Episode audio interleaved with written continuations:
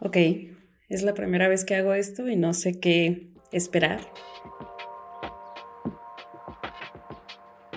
En este podcast Soy Bipolar quiero hablar sobre cómo se siente vivir con trastorno bipolar desde la persona que lo padece, cómo nos enfrentamos a diferentes situaciones de la vida, cómo se intersecta la bipolaridad con el trabajo, con las relaciones, con las amistades, con el dinero, con los episodios depresivos, con los episodios de hipomanía.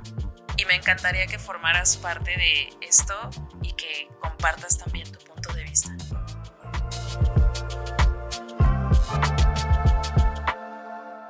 Me interesa mucho poder grabar algo que se quede en el mundo del Internet rondando por ahí como un recurso para personas que tengan alguna neurodivergencia. En mi caso específico es trastorno bipolar tipo 2 y que puedan escuchar de la voz de alguien cómo se vive con esto, cómo se ha enfrentado a diversas situaciones, em, todas las eh, peripecias que seguramente muchos han tenido que pasar, pero cuando yo estaba pasando por ahí, no encontré ninguna referencia que estuviera en español, que hablara desde el punto de vista de la persona diagnosticada, del ser humano que atraviesa todo esto, que no fuera una referencia completamente científica. No quiero invalidar ningún punto de, vista. Obviamente, primero, pues tenemos que poner mucha atención y, y ya lo hablaré más adelante, conocer muchísima información científica, médica, psiquiátrica para enfrentarnos a algo así. Pero también está este punto de vista vivencial que mm, mi esperanza es que les sirva a muchas personas como yo cuando descubrí mi diagnóstico. Y eh, ojalá a personas que tampoco tienen el diagnóstico.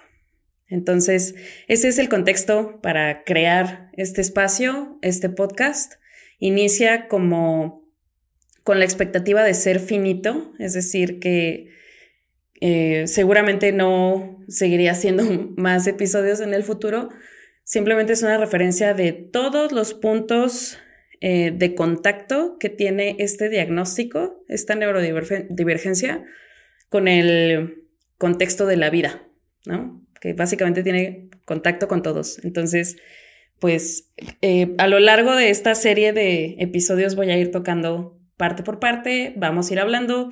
La verdad también em, me gustaría mucho empezar a incluir historias personales, información de valor, fuentes donde pueden buscar información confiable y, y sí, que se quede como un recurso en general, hablar un poco de la teoría, pero también de la práctica, de cómo ha sido y de cómo he descubierto que ha sido para otros.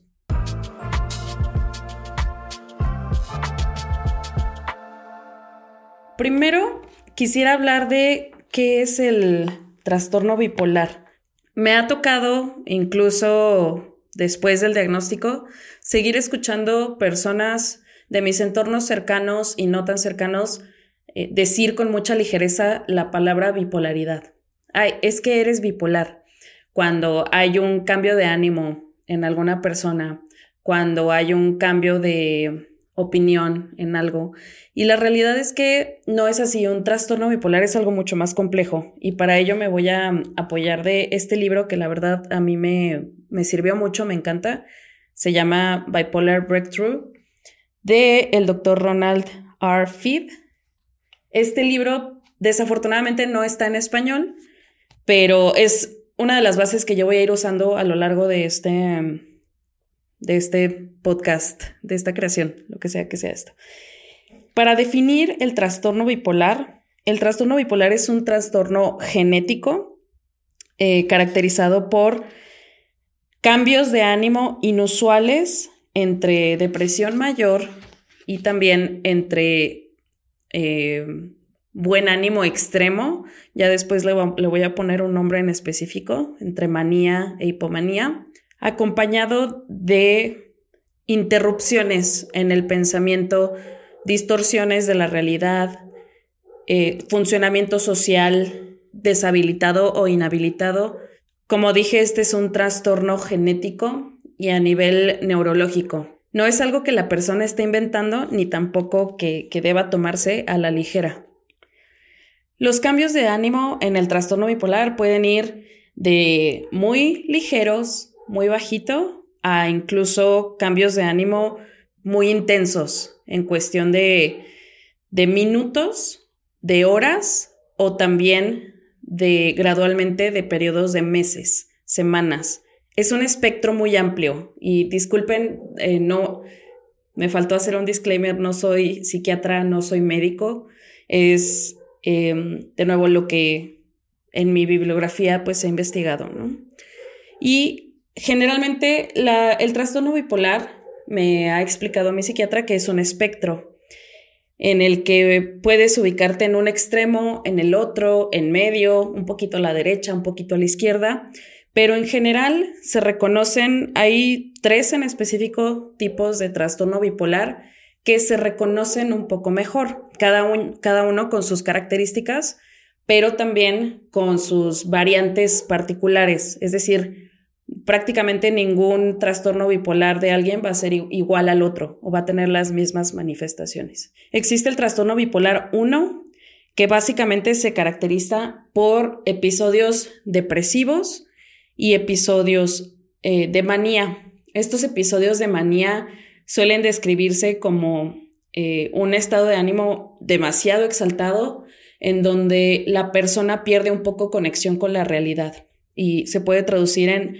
muchísima felicidad, en enojo, en irritabilidad e incluso en tomar acciones que son ya peligrosas para, para la propia integridad de la persona, conductas de riesgo, se le llama. Eh, el trastorno bipolar 1 puede ir o no acompañado de episodios depresivos mayores, es decir, puede, sí puede estar ciclando entre depresión y manía, pero hay casos en los que simplemente son picos de manía. Y el trastorno, el, tipo en el que yo me voy a centrar es el trastorno bipolar tipo 2, que en el que tienes que tener al menos un episodio de depresión mayor y al menos un episodio de hipomanía. La hipomanía en general es como, voy a ponerlo así, es como la manía, es un estado de ánimo exaltado, es un estado de ánimo en donde la persona está súper feliz, súper productiva, súper em, enamorada de la vida, así lo voy a decir, pero eh, también puede caer en conductas de riesgo. Es, es agotador y eh, si lo pudiera explicar en palabras, es como, es como si no hubiera necesidad de dormir, como si em, todos tus planes se vieran demasiado brillantes, como si tuvieras la energía para ejecutar todos los proyectos que están en tu cabeza a la vez y la realidad es que sí la tienes, entonces empiezas a hacerlo y tu cuerpo se va desgastando. Eso significa la, la hipomanía, en pocas palabras. Hay un tercer tipo de bipolaridad que es comúnmente conocido. La verdad yo no, no he escuchado hablar mucho de él, pero se llama mm, ciclotimia que básicamente los, la, hipomanía o la depresión pueden llegar a durar más de dos años em, en adultos y más de un año en niños y no entran en, en los criterios de episodios totalmente de manía o de depresión mayor. Y bueno, ya una cuarta categoría es lo que se conoce como otros tipos de bipolaridad, literalmente así se conoce, y es cuando no es, em, los síntomas no coinciden con ninguna de las descripciones que, que he hecho hasta este momento.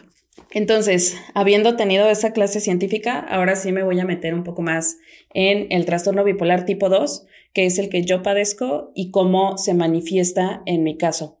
En mi caso, mi trastorno se caracteriza por periodos largos de mm, depresión mayor y periodos cortos de hipomanía. Y se manifiesta aproximadamente desde que yo tengo 14 años, o al menos en ese momento fue cuando yo pude notar que algo estaba sucediendo en mis pensamientos, en mis sentimientos, que no, que algo no era normal en mí, que no me sentía bien.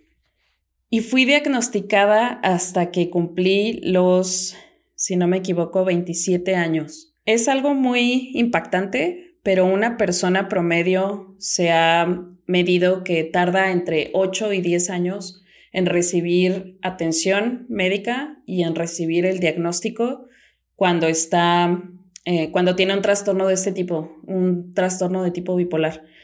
Y desafortunadamente yo caí en la, estadística desde los 14 años hasta los 27 años. Son cerca de 13 ah, años sin tener un diagnóstico certero y fueron 13 años de mucha confusión e incertidumbre dentro de mí, de sentir muy fuertes las emociones, sobre todo negativas, que no son malas, pero invadieron mucho mi cabeza por esos 13 años que pasé sin diagnosticar.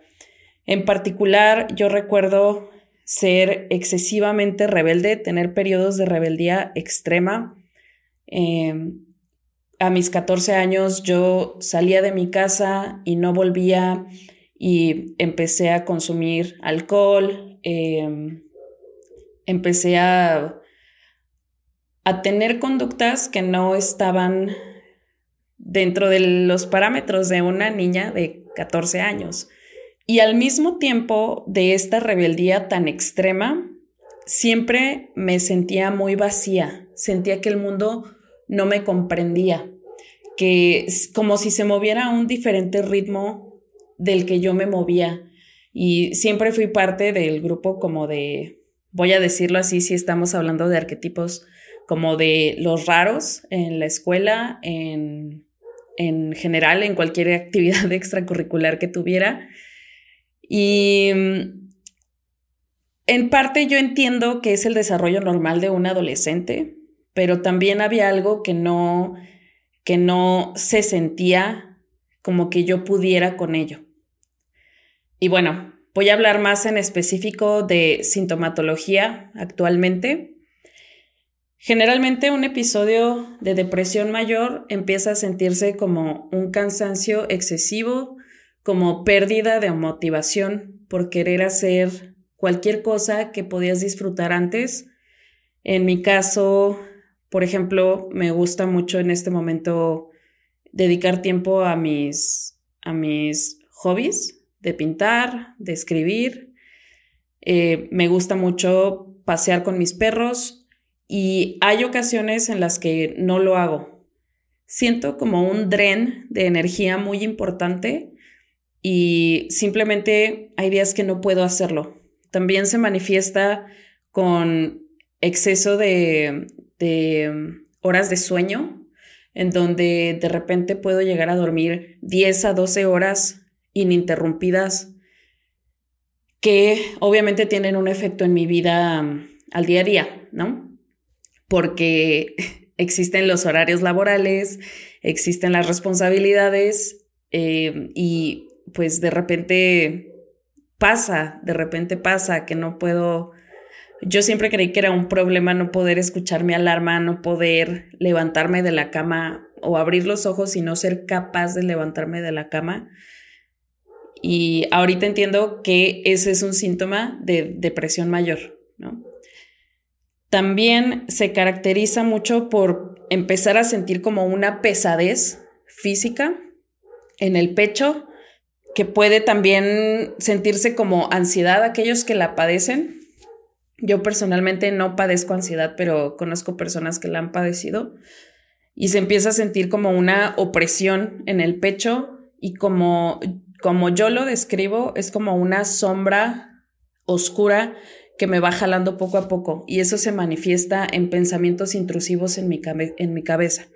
Empiezo a pensar que no tengo valor como persona, empiezo a pensar cosas como no tiene sentido que yo esté aquí, lo que yo hago no aporta nada, em, eres fea, eres mala, eres una mala persona, no tienes valor en este momento, todo el mundo quiere hacerte daño, las cosas que te dicen es porque te tienen lástima y un montón de pensamientos intrusivos que después, si los analizamos, no son reales, pero en mi cabeza em, llegan a tomar mucho control de mí. Y los pensamientos se traducen en acciones y se traducen en motivación. Entonces, así se manifiesta un periodo depresivo mayor en mi persona. ¿Cómo se manifiesta un episodio de hipomanía? Yo lo siento como un subidón de energía muy intenso. Em, lo pudiera comparar incluso con ciertas drogas que hacen que te levantes inmediatamente porque te levantas. Em, voy a compararlo con tomarte una bebida energética o como si tuvieras muchísimo café, cafeína en el cuerpo y sientes de repente como que te queman las manos, como que tienes que hacer todo eso que, que en tu pensamiento está que tienes que hacer. En este caso, este podcast es eh, hijo de un episodio de hipomanía que en este momento estoy grabando cuando estoy en un episodio depresivo o entrando a un episodio depresivo gradualmente. Pero de verdad, cuando estoy en hipomanía, siento una productividad. Puedo trabajar en dos días lo que no pude trabajar en dos semanas y con resultados de verdad que parece que le dediqué cantidad de horas y de mente y de trabajo a esa cosa en particular. Y muchos dirán, qué padre, qué bonita la hipomanía, pero también ahuyenta el sueño, también em, me, me causa problemas dentro de mis círculos sociales, que luego ya los discutiremos a detalle y es complicado en general tratar de sacar lo mejor de la hipomanía, pero también en episodios posteriores lo, lo voy a cubrir, cómo poder sacar lo mejor de la hipomanía. En este episodio en específico, para entrar ya en detalle, vamos a hablar de cómo se llega al diagnóstico de un trastorno bipolar que como ya lo dije, a mí me tomó 13 años poder llegar al diagnóstico y espero que a alguna persona que esté escuchando esto le haya tomado mucho menos o que pueda, pueda hacerlo en menor tiempo. Vamos a entrar al, al tema personal. Les voy a contar el chismecito de cómo fue mi diagnóstico en, en específico. Antes del diagnóstico, eh, como les decía, yo, yo ya me sentía muy incomprendida, estaba muy cansada todo el tiempo. De hecho, al, al momento de empezar a buscar respuestas, em, yo estaba evidentemente en un episodio de depresión mayor, me la pasaba muchísimo tiempo en mi cama, en mi cuarto, durmiendo, no quería salir de mi casa. Y ahí fue, ahí fue cuando yo empecé a buscar ayuda em, y empecé a buscar psicólogos. Entonces, en esa búsqueda di con un primer psicólogo, que de hecho fue una búsqueda por internet, en donde puse psicólogos, la ciudad en donde yo vivo, y em, estar leyendo en una plataforma, creo que se llama Doctoralia, en su momento. Hola, estamos en 2023. Eso fue seguramente en 2017 aproximadamente y buscando al mejor psicólogo que pudiera pagar en ese momento y que pudiera coincidir y que tuviera reviews buenos de gente, ¿no? De gente que ya se sentía feliz otra vez, que era mi objetivo, poder sentirme como nunca me he sentido. Entonces, llego a la cita con este psicólogo y durante la cita Em, indagó en mis relaciones personales, en mis relaciones con amigos. En ese momento creo que yo tenía un poco de ansiedad social o se manifestaba este, em, este, esta depresión como ansiedad social, como decía, no quería salir de mi casa, etc. Y eh, su enfoque, el enfoque de este psicólogo era cognitivo-conductual, pero la verdad yo no me sentí que conecté con este psicólogo. Era un psicólogo joven, mm, no digo que fuera malo, simplemente yo no conecté y mm, di por hecho que no me iba a poder ayudar, entonces nunca volví a una segunda sesión con él.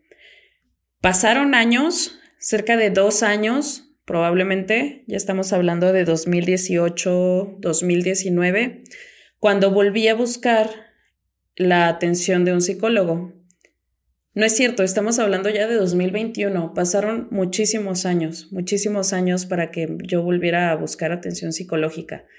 Y en ese, en ese par de años, dos, tres años, empecé también a encontrar mi lugar en, en, en el mundo de ese momento, ¿no? En mi mundo.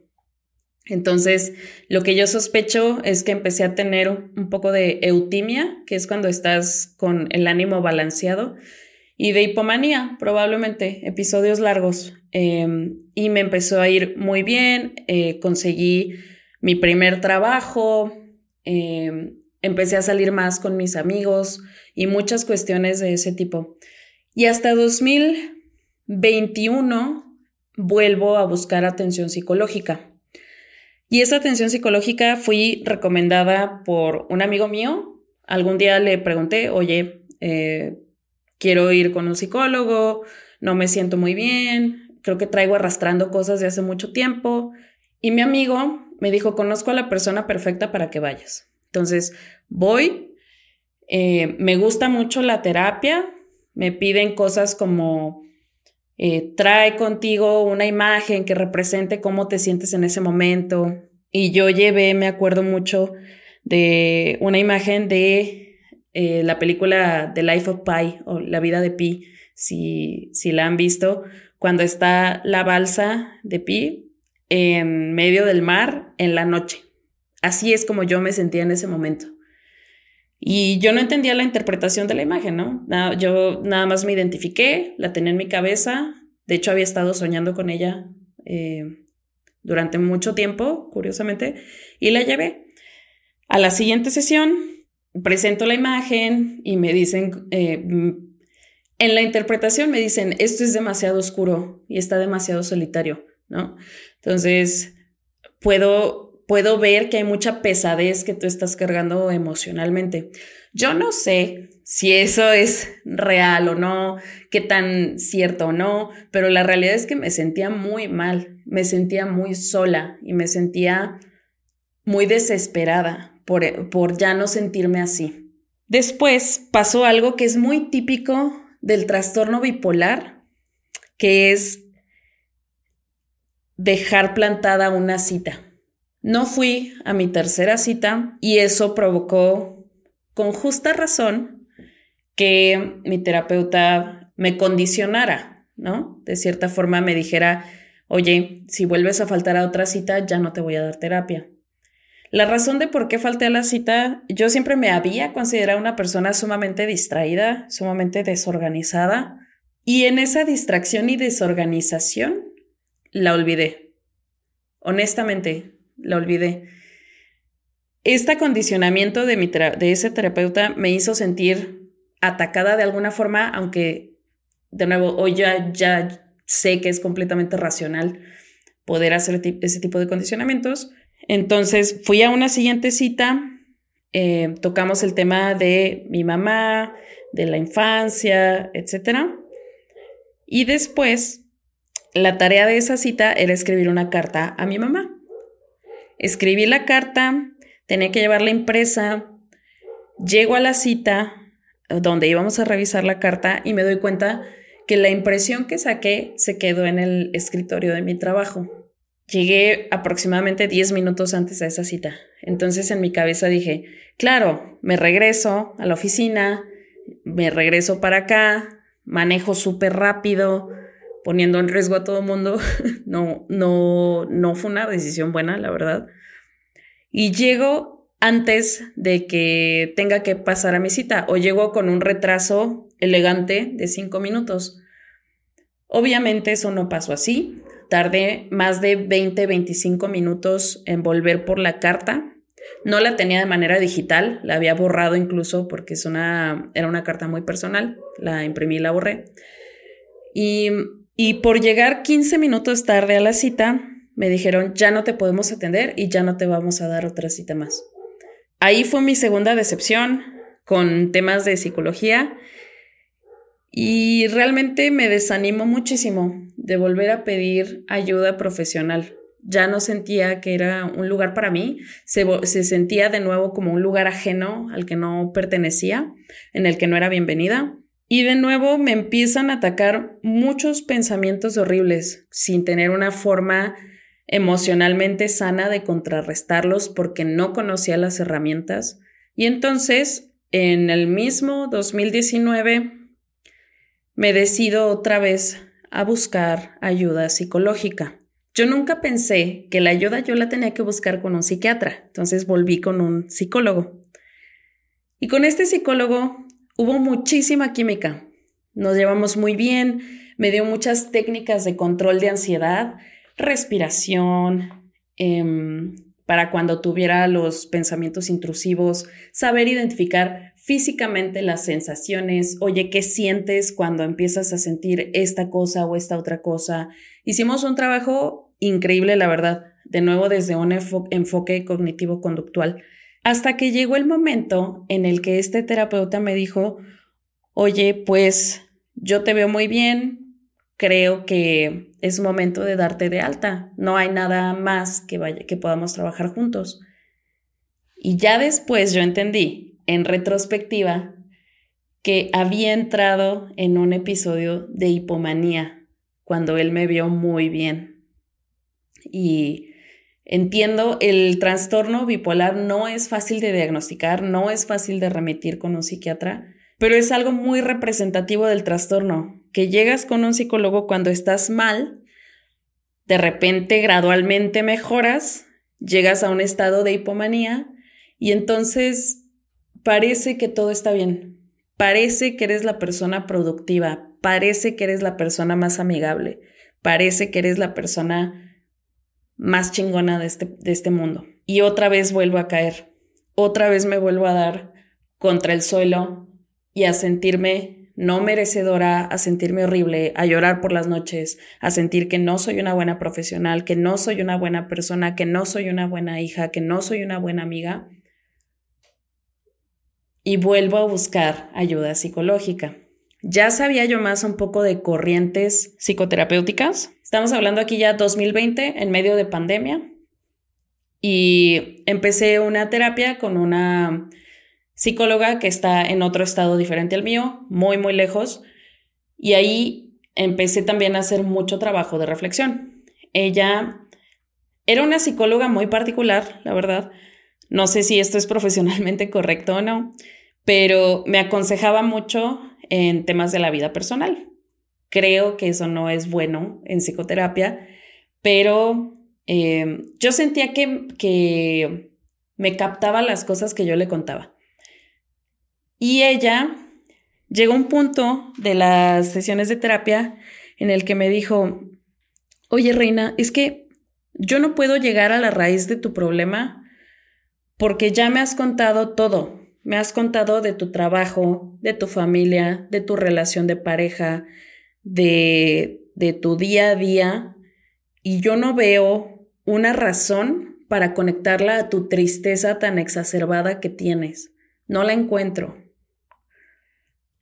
Y ella fue la terapeuta que me dijo, ¿sabes qué? Me declaro incompetente, por favor ve y busca una cita con un psiquiatra, porque no hay ninguna razón que yo pueda ligar a esto, ni una muerte, ni una pérdida de trabajo, ni una ni un corazón roto, nada. Y ahí recuerdo mucho haber tenido una conversación con mi mamá, en donde también me dijo, no sé por qué si lo tienes todo, no eres feliz. Y yo empecé a cuestionarme mucho eso. ¿Por qué si lo tengo todo no puedo ser feliz? Obviamente los contextos van cambiando, pero en ese momento de, mi vida realmente no, no tenía nada por lo cual yo tuviera o pudiera quejarme. Estaba en un excelente lugar y era la persona más miserable de la vida. A partir de ahí saco mi cita con la psiquiatra. Espero los respectivos dos o tres meses en los que aceptan citas nuevas. Llego y me siento en el consultorio. Mi psiquiatra tiene dos sillones, uno frente al otro, con cierto espacio de separación por temas de COVID. Yo empecé a ir cuando estábamos en medio de la pandemia. Y ella se sienta enfrente de mí y me dice, cuéntame, cuéntame de tu familia, cuéntame cómo te sientes, cuéntame de tus amistades. Y empiezo a contar. Y yo soy muy al grano, ¿no? Entonces, cuando empiezo a contar, también le digo, mira, yo estoy aquí porque a lo largo de mi vida me he sentido triste infinidad de ocasiones, por mucho tiempo, por mucho, mucho tiempo. También me he sentido bien en ciertos momentos de mi vida, he tenido muchos logros, pero yo no logro explicar por qué hay estos periodos tan largos de, de miseria en mi vida. Terminé de contar algunas cosas, hubo algunas preguntas de seguimiento sobre hábitos de sueño, hábitos de alimentación, ejercicio, enfermedades previas, etcétera, etcétera, etcétera. Y sin una menor duda, mi psiquiatra me, me lo suelta así, ¿eh? No, no me preparan nada. Me dice, lo que tú tienes se llama trastorno bipolar. El trastorno bipolar es esto y esto y esto, lo que ya expliqué al inicio, y veo que tienes episodios depresivos más largos. Vamos a empezar tratamiento con estos medicamentos, vamos a empezar con estas dosis y nos vamos a ver en un mes. La cita duró aproximadamente una hora y yo salí de ese consultorio tan aliviada, de verdad, con un peso menos en mis hombros, lo sentía en mi estómago, lo sentía como en el peso de todo mi cuerpo, porque ese diagnóstico le dio sentido a muchísimas cosas a las que yo no le podía dar sentido, desde que me acuerdo cómo se siente estar deprimido. Para mí, la recepción de esa noticia fue lo mejor que me ha podido pasar. Ahora, sé que no a todo el mundo esa noticia le da le da tranquilidad ni el relief que a mí me dio. Sé que no es así para todo el mundo. Otras experiencias que yo he escuchado es que es un diagnóstico con mucho, con mucho peso, con mucho pesar. He escuchado a muchas personas también con trastorno bipolar decir, es que yo soy más que mi diagnóstico. Yo no simplemente soy bipolar. Soy una persona con muchas dimensiones y entre esas dimensiones hay un trastorno bipolar. Pero sé que es algo que también cuesta mucho aceptar y cuesta mucho eh, comunicar, sobre todo a los demás.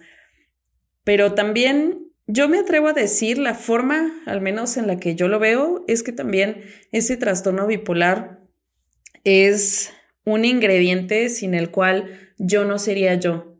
Porque en lo particular a mí me da mucha sensibilidad y me acerca mucho al, al sentir, a las emociones, en mi caso a las expresiones artísticas. Es la forma, son unos lentes con los que yo aprendí a ver el mundo y a leer el mundo.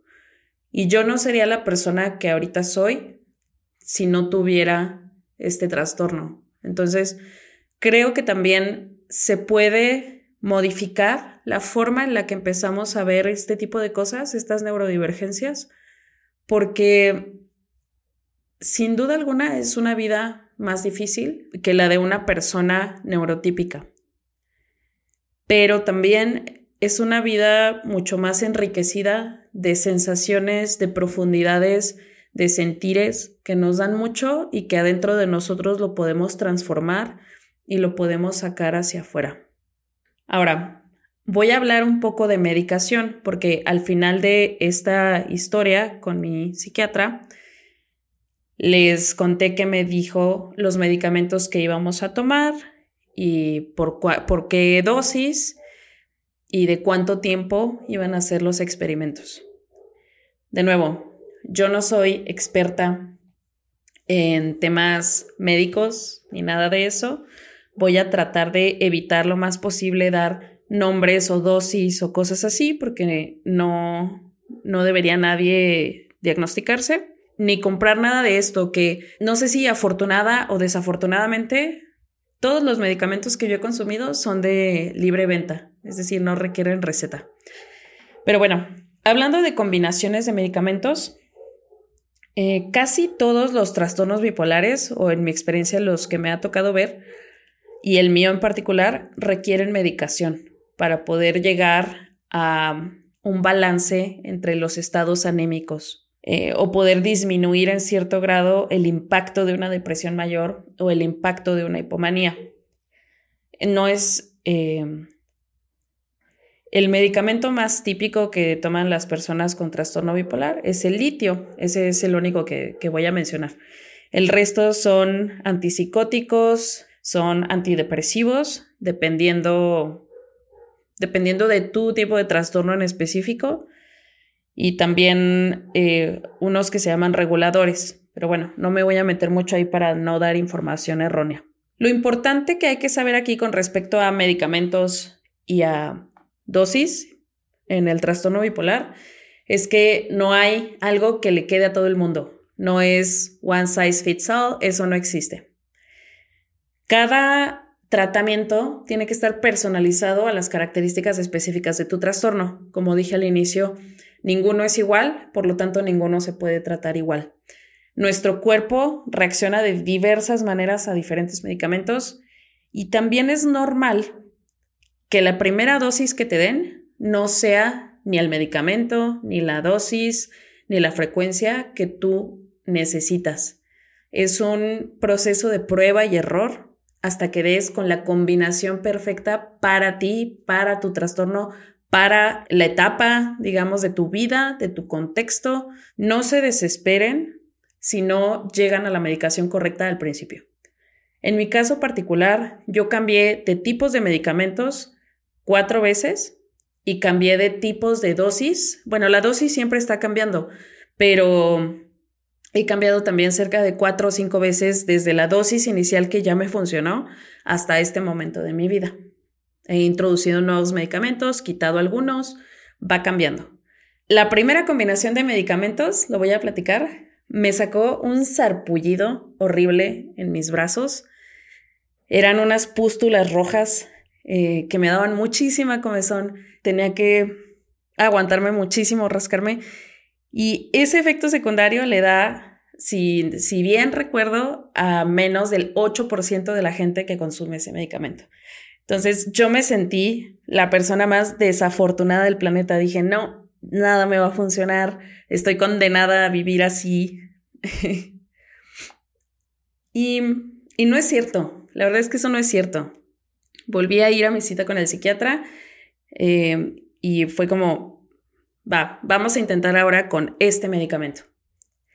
Segundo medicamento, no me permite funcionar, me siento súper cansada todo el día, no, no me siento bien, o sea, no está haciendo el efecto que yo espero que haga.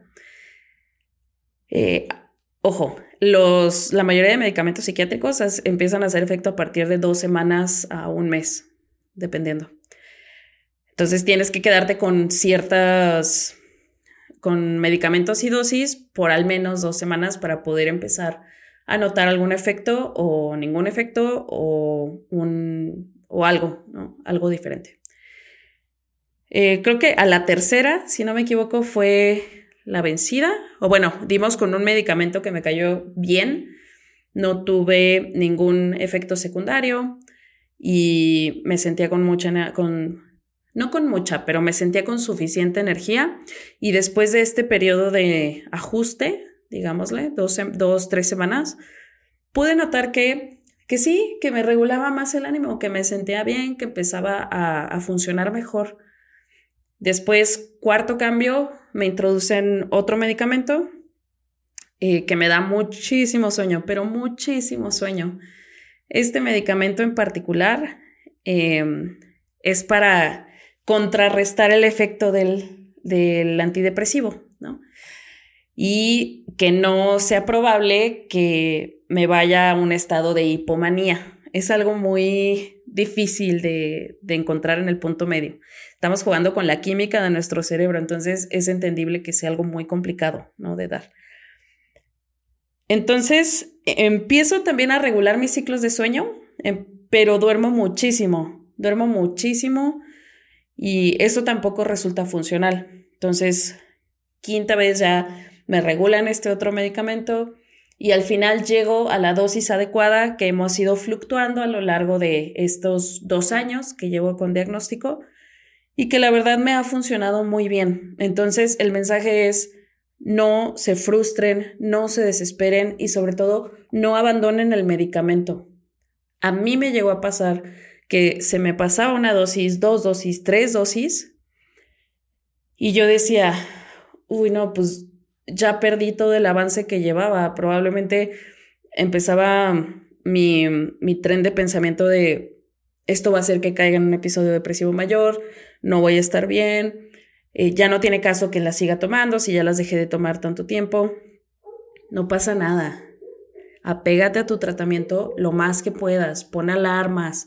Si se te pasa un día, no pasa nada, tómate el siguiente. El punto es volver a empezar. Pero lo ideal pues es ser lo más constante posible que puedas con el tratamiento. La verdad en este punto yo también ya me acostumbré a tomar mis medicamentos en ciertas horas. Tengo un pastillero en el que cargo lo que me tengo que tomar durante el día y siempre va conmigo. Así vaya de viaje o sé que voy a dormir en otro lado hoy, siempre va conmigo porque honestamente el medicamento en este momento es lo que me mantiene a mí balanceada, funcional y me ha permitido conocer una parte de la vida, voy a decir, no que no conociera, sino que estaba muy ajena a mí. Yo no podía permitirme vivir en un estado balanceado por más de periodos cortitos, una semana, tres días. No conocía yo lo que era funcionar. No voy a decir como una persona neurotípica, pero sí como alguien que, que puede tomar los retos de todos los días sin sentirse agobiado. Simplemente sentirse como alguien que está aquí, que puede manejar la vida, puede manejar las cosas, puede estar en esta montaña rusa sin exaltar las emociones negativas. Y eso a mí me ha liberado muchísimo. Ese fue en general mi proceso de diagnóstico. Para todos es diferente. Como pueden ver, a mí me tomó 13 años y después cerca de 5 o 6 años de estar buscando ayuda de estar buscando atención psicológica sin éxito, hasta dar con alguien que, que tuvo la curiosidad de ver psiquiátricamente qué podía estar pasando.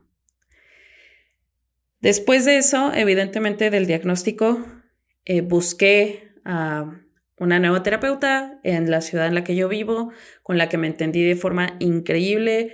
Ya tenía yo mi diagnóstico en mano y fue mucho más fácil empezar a trabajar de, de la mano de una terapeuta con experiencia, que además ya ha tratado o se ha rodeado de neurodivergencias, que es muy abierta en el tema y que además me ayuda a entender que no todo tiene que ver con mi trastorno bipolar, porque es súper difícil de separar de las vivencias normales, ¿no? Pues así fue como di con mi diagnóstico y como continuó en la aventura de seguir las instrucciones médicas y de seguir transitando este mundo con trastorno bipolar. Espero que les haya ayudado el escuchar esta experiencia de alguien. Eh, me gustaría mucho saber cómo son las experiencias de otras personas que también han sido diagnosticadas. Sé que hay experiencias mucho peores que la mía, mucho mejores que la mía. Ninguna está mal, Simplemente son diferentes formas de llegar a un camino que nos enriquece muchísimo. En el siguiente episodio de lo que voy a hablar es de comunicar el diagnóstico a tus amistades, familiares, trabajo, a cualquier relación que tengas. ¿Cómo fue para mí? Algunos consejos y qué tropezones me di en general. Adiós.